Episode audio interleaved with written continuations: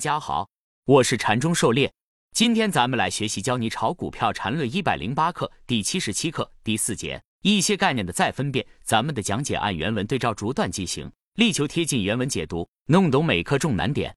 禅论原文：如果我们坚持线段的最终破坏回补特征序列缺口情况，那么如果线段 C 对线段 B 还是第二种情况。那么线段 C 的区间肯定就在线段 A 特征序列缺口与线段 B 特征序列缺口之间，如此类推，总会出现一个线段 X，使得对应前面的线段是回补特征序列缺口，否则这些线段的区间就会无限缩小，最后就会形成一个点，这显然是不可能的。学过极限的都应该能理解。所以在一串的相对前一线段是第二种情况的线段串中。比如，最终会出现第一种情况的破坏，这样倒推回来，必然有这一串假定线段间的连续破坏。狩猎解读，禅师这里的解释就是：假如连续遭遇第二种情况，必然会出现线段 X 回补前面一个线段特征序列的情况，否则最终一定会收缩到一个点。那么，我们来假设禅师这里所说的第二种情况怎么来理解？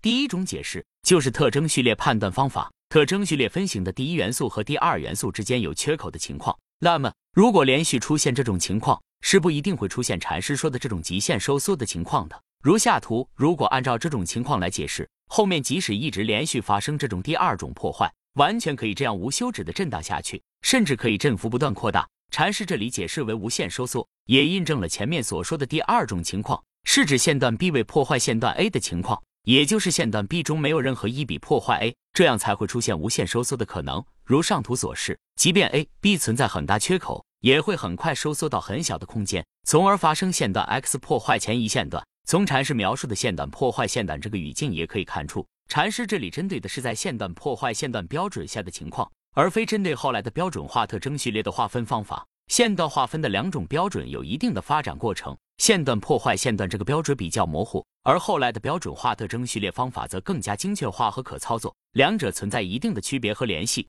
之前写过一篇系统的关于线段划分来龙去脉的文章，可以参看一下，会对线段划分有更深刻的理解。细说缠论线段的来龙去脉。缠论原文：正因为这样，所以在第二种情况中的第二特征序列判断中，就不再分第一、二种情况了。这样是免得有一串线断串不断收敛后倒推回来的麻烦。这在数学上当然是绝对完美，但操作起来太麻烦，而且这种特殊的情况很少见，就更没必要了。狩猎解读，如上图所示，假如连续发生第二种情况，那么最后必然会出现线段 X 对前一线段形成破坏，这样就像一串拉链一样，对前面所有线段进行确认，因此最终必然得到确认。为了简化判断。对第二种情况不再区分第一二种情况，即无论 C 对 B 形成破坏与否，只要出现反向特征序列分型，均可认定 A 的完成。如果 C 对 B 未形成破坏，那么此时 B 是否完成仍不能确定，需要后续 D 来确认。这种连续出现第二种情况的本身也比较少见，无需搞得过于复杂。缠论原文。那么为什么要区分第二种情况？因为是不希望在线段的层次上出现小级别转大级别这样不确定的情况。用第二种情况就能解决这个问题。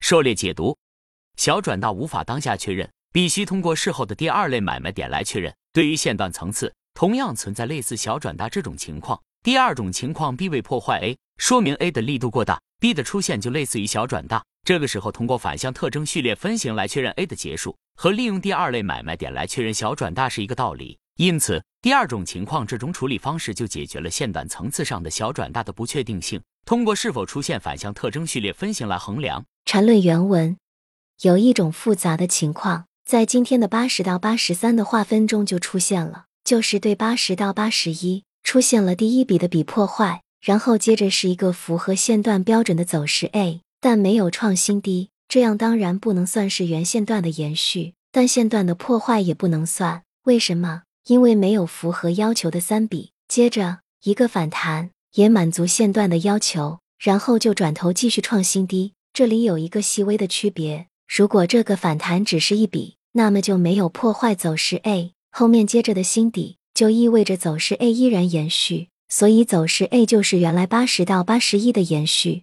狩猎解读：当时 K 线如下图，第一个方框是一笔强反弹，力度比较大，后面第二个方框形成回落线段，但是没有破新低。第三个方框内又一个反弹，这里八十一到八十二能否画了一段？关键就是第三个方框内是一笔反弹还是三笔反弹？如果只是一笔反弹，那么它并没有形成对 A 的线段破坏，那么整体仍是为八十到八十一段的延续。如果黄圈处为一笔，那么这里反弹为一段，就破坏了 A，这时就可以认为是八十到八十一完结，八十一到八十二形成新的一段。缠论原文。但现在的问题是，这个反弹把走势 A 给线段破坏了，因此说走势 A 依然延续是显然不对的。所以后面的走势和走势 A 无关。因此，唯一合理的划分就是把第一笔的笔破坏，走势 A 一个反弹合成一个线段，这完全满足线段的定义。所以就有了八十一到八十二。狩猎解读，我们现在的数据看。其实黄圈处是只有一笔的，可能是因为数据久远的原因。禅师说这里是三笔破坏了走势 A，因此就把八十一到八十二看成一个向上线段了。这种情况并不多见，一般也不用考虑这么复杂。按照特征序列来看，第三个方框内无论是一笔还是三笔，都会形成特征序列底分型，都可以确认八十到八十一段的结束。缠论原文，线段的划分其实一点都不难，关键是要从定义出发。而且用线段划分的两种情况的规定不难证明，线段的划分也是唯一的。狩猎解读，分型笔段的划分，关键是搞清楚定义和划分方法，搞清楚划分标准，这些都是固定的，只要花些心思认真搞明白，笔段划分过关是不难的，无非是要多多练习，熟能生巧罢了。同样，在分段标准确定的情况下，线段的划分也是唯一的，这个证明和上面分笔划分唯一性证明是一样的。缠论原文。有什么问题，请继续问。把事情彻底搞明白才是最重要的。这些补课会不时展开，但不可能堂堂如此。下一次就要讲新内容了。老问题如果积累到一定程度，会再补课的。